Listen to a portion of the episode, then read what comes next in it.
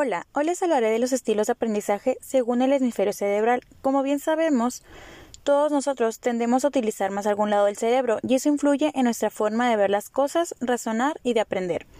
Los estudiantes que usan el hemisferio izquierdo prefieren trabajar solos en un salón de clase silencioso, les gusta leer en forma independiente e incorporar investigaciones a sus trabajos.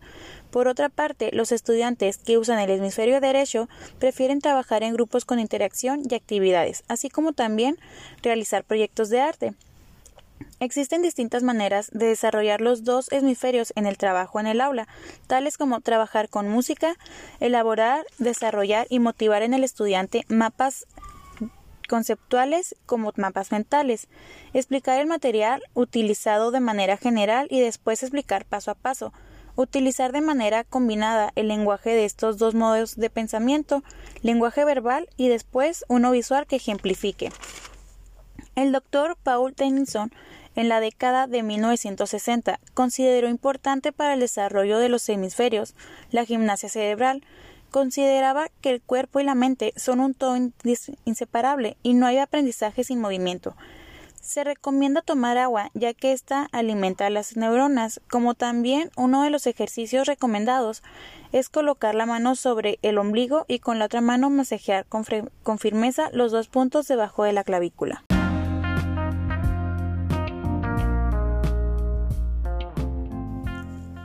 Hola, buen día. Mi nombre es Mariana García y hoy les estaré hablando de los estilos de aprendizaje según el hemisferio cerebral. Como bien sabemos, todos nosotros tendemos a utilizar más algún lado del cerebro y eso influye en nuestra forma de ver las cosas, razonar y de aprender. Los estudiantes que usan el hemisferio izquierdo prefieren trabajar solos en un salón de clase silencioso les gusta leer de forma independiente e incorporar investigaciones a sus trabajos, mientras que por otra parte, los estudiantes que usan el hemisferio derecho prefieren trabajar en grupos con interacción y actividades, así como también realizar proyectos de arte.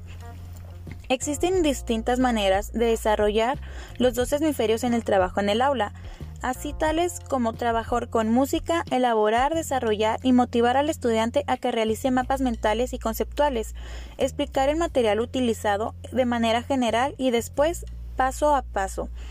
Utilizar de manera combinado el lenguaje de estos dos modos de pensamiento, lenguaje verbal y después uno visual que ejemplifique.